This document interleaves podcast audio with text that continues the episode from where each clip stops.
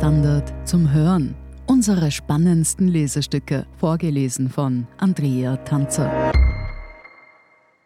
Heute Einflussreich von Renate Graber, Jan-Michael Machert und Aloysius Wittmann. Begonnen hat alles mit einem ungeschwärzten Akt zur türkisen Causa-Umfrage. Ihn gab der Chefredakteur der Wochenzeitung Falter, Florian Klenk, dem Plagiatsjäger Stefan Weber weiter, mit ungeahnten Folgen. Weber schoss sich in der Folge auf Twitter auf die Wirtschaftsexpertin der Wirtschafts- und Korruptionsstaatsanwaltschaft BKSDA ein, die die entsprechenden Chats ausgewertet hat und die Kanzler Sebastian Kurz schlussendlich das Amt kosten sollten. Was Weber thematisierte? Die Expertin ist mit dem fallführenden Staatsanwalt zusammen, was allerdings justizintern längst bekannt war und als unbedenklich angesehen wird. Das ÖVP-nahe Medium Express allerdings sprang auf Webers Recherchen auf.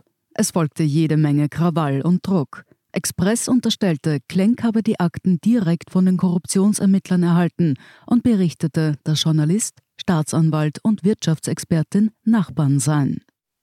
Chefredakteur Richard Schmidt, erfahrener Boulevardjournalist, stellte die Fragen in den Raum, ob Aktenleaks in der ÖVP-Affäre ein politischer Mordversuch gewesen seien oder kurz Sturz, wie der Ibiza-Coup, geplant worden sei. Erst vor kurzem ist Richard Schmidt wegen Artikeln zur Ibiza-Affäre verurteilt worden. Es ging um üble Nachrede und Kreditschädigung. In einem anhängigen Verfahren erkannte das Gericht eine gezielte Kampanisierung für Ex-Vizekanzler Heinz-Christian Stache und konstruierte Behauptungen. Beim Express treffen gewissermaßen zwei Welten aufeinander. Die von Schmidt, dem Boulevardjournalisten, und die von Geschäftsführerin und Rechtsanwältin Eva Hieblinger-Schütz, die sich für gewöhnlich in den Kreisen vermögender Entscheider bewegt. Sie ist mit rund 51 Prozent Mehrheitseigentümerin des Mediums. Ihre Verbindungen zur ÖVP sind unübersehbar. Die 47-Jährige war zu türkisblauen Zeiten Vizekabinettschefin im Finanzministerium unter Minister Hartwig Löger und Büroleiterin eines gewissen Thomas Schmidt. Die Chats aus dem Handy des Generalsekretärs im Finanzressort haben die ÖVP in die aktuelle türkise Krise gebracht.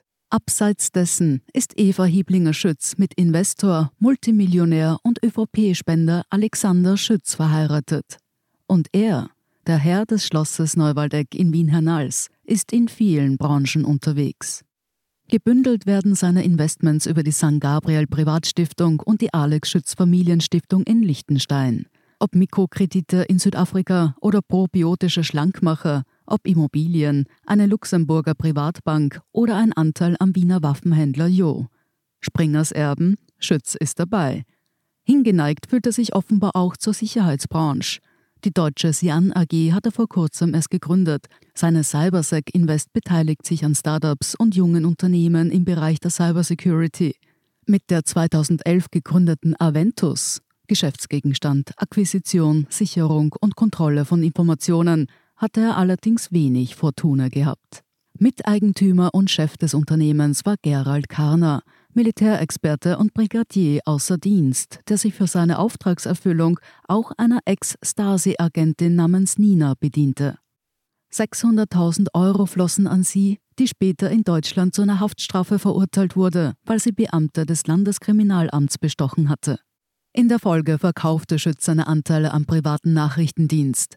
Er habe von Frau Nina nichts gewusst, bis sie verhaftet wurde, erklärte er damals. Ende 2020 ging Aventus pleite.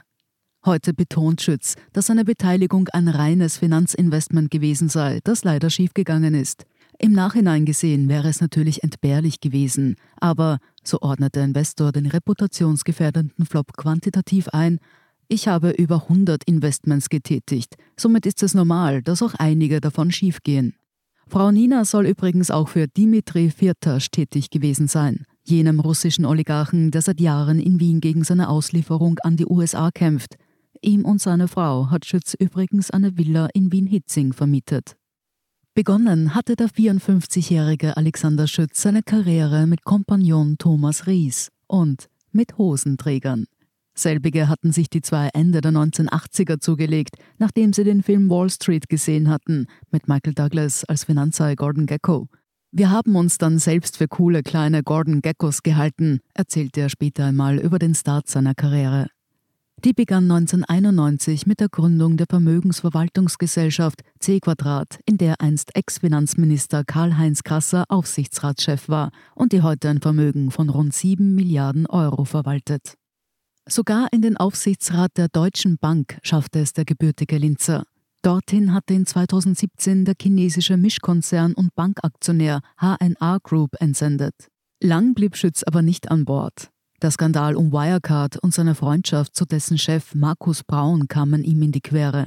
Statt das höchst reputierliche Mandat bis 2023 auszuüben, nahm Schütz heuer im März seinen Hut. Wie das kam?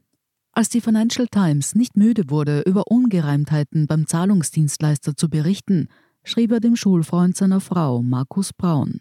Habe übrigens dreimal Wirecard-Aktien gekauft letzte Woche, macht diese Zeitung fertig. Obgleich er sich dafür entschuldigte, distanzierte sich die Bank von ihm, ein ungewöhnlicher Schritt, und Schütz ging. Wirecard ging infolge des Bilanzskandals, es fehlen fast zwei Milliarden Euro, pleite. Braun wurde inhaftiert, Ex-Finanzchef Jan Marschalek ist auf der Flucht, es gilt die Unschuldsvermutung. Die Chinesen von HNA haben sich übrigens 2018 mehrheitlich an C Quadrat beteiligt. Ein Jahr später kauften Schütz und ein Mitaktionär die Anteile wieder zurück.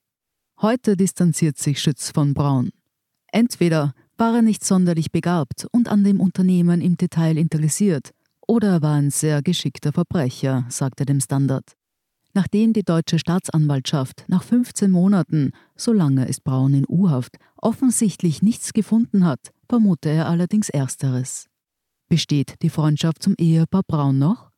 Sollte sich herausstellen, dass er unschuldig ist, würde ich wieder Kontakt zu ihm aufnehmen, sagt Schütz. 2017.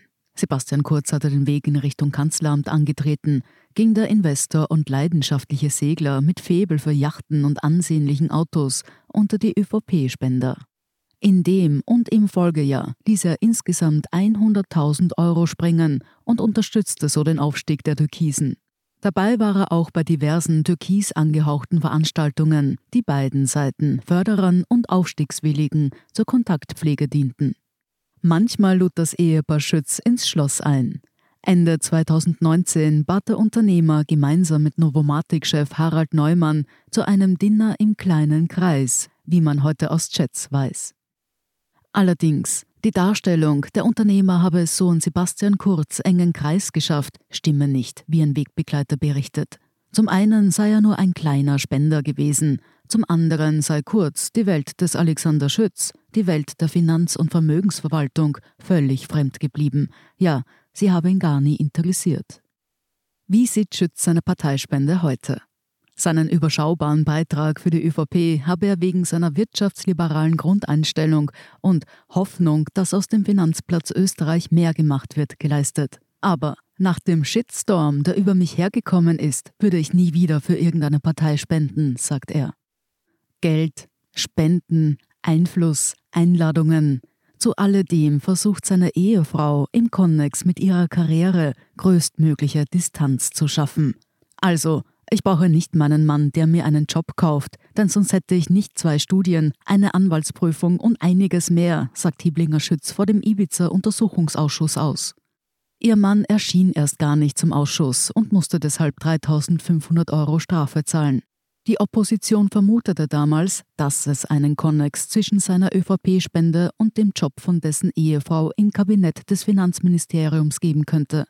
Zu türkisblauen Zeiten wurde Hiblinger Schütz zudem in den Aufsichtsrat der ÖBB Infrastruktur gewählt und wechselte mittlerweile innerhalb der Bundesbahnen in das Kontrollgremium der Rail Cargo Group AG. Lögers Vorgänger als Finanzminister, Hans-Jörg Schelling, hatte sie davor in den Aufsichtsrat der Volksbank Wien geholt. Selbst Aufsichtsratmitglieder, die sich der ÖVP alles andere als zugehörig fühlen, meinen, dass Hiblinger Schütz diese Ämter nicht nur aus Prestigegründen halte.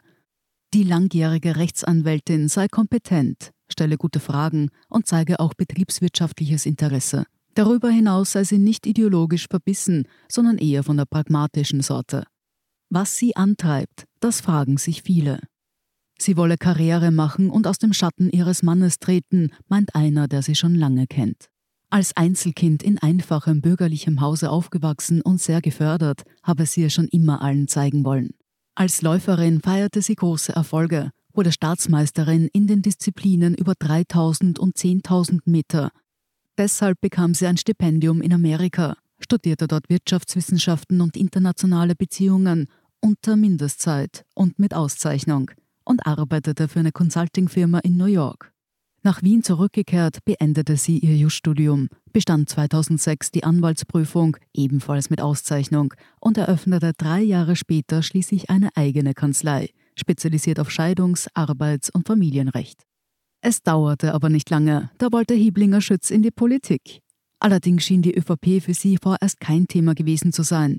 Im Wahlkampf zur Wienwahl 2015 versuchte die Juristin bei den damals noch jungen Neos anzudocken.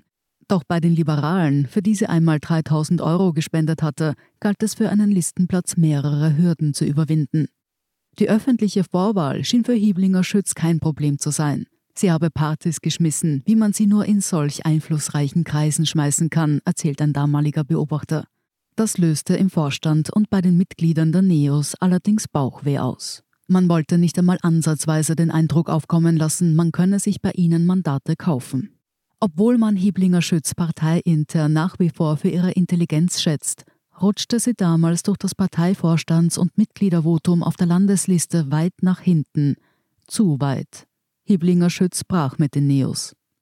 Als ÖVP und FPÖ Ende 2017 über eine Koalition verhandelten, trat sie dann auf dem türkisen Parkett in Erscheinung, zunächst als Expertin in der Sparte Justiz. Danach wurde sie stellvertretende Kabinettschefin im Ministerium. Dort hat sie laut Beobachtern sehr viel und mit großem Ehrgeiz gearbeitet, doch politisch habe Hiblinger Schütz keine Chance gehabt. Sie sei nicht steuerbar und berechenbar gewesen, was nicht zum türkisen Kadergehorsam passte. So sei sie bei Sitzungen aufgetaucht, in denen man nicht mit ihr gerechnet habe, und auch sonst habe sie sich nicht gern untergeordnet. In den berühmten Chats von Thomas Schmidt kommt sie oft vor, aber nicht wertschätzend. Die will Kabinettschefin werden, das schafft sie in 100 Jahren nicht, schrieb Schmidt laut Zack Zack im Juni 2018 an eine Mitarbeiterin.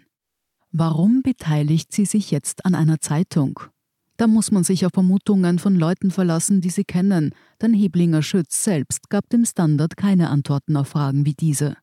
Sie habe eine konservative Plattform gesucht, die sich von der linken Berichterstattung anderer Medien unterscheide, sagt jemand, der namentlich nicht genannt werden will.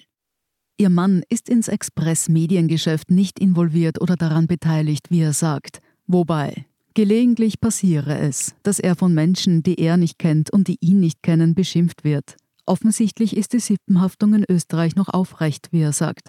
Zur Blattlinie und den Veröffentlichungen habe er eine Meinung. Kundtun wolle er die aber nicht. Die öffentliche Auseinandersetzung zwischen Express-Chefredakteur Richard Schmidt und seinem Kollegen vom Falter, Florian Klenk, hält er für eine sinnlose, übertriebene und der Stimmung in Österreich nicht förderliche Auseinandersetzung. Die ganze Angelegenheit drumherum könnte sich nun aber sowieso beruhigen. Plagiatsforscher Weber hat seine Vorwürfe gegen Klenk und die WKStA auf Twitter zurückgezogen. Sie hörten Einflussreich von Renate Graber, Jan-Michael Machert und Aloysius Wittmann. Ich bin Andrea Tanzer das ist der Standard zum Hören. Um keine Folge zu verpassen, abonnieren Sie uns bei Apple Podcasts oder Spotify. Und wenn Ihnen unsere Lesestücke gefallen, freuen wir uns über eine 5-Sterne-Bewertung. Bis zum nächsten Mal.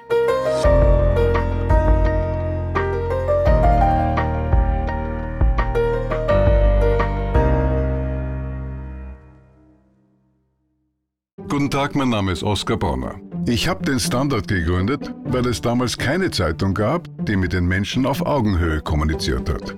Guten Tag, mein Name ist Michael Grill und ich lese den Standard, weil genau das wichtig ist. Fundierte Berichterstattung, die erklärt und nicht belehrt. Der Standard, der Haltung gewidmet.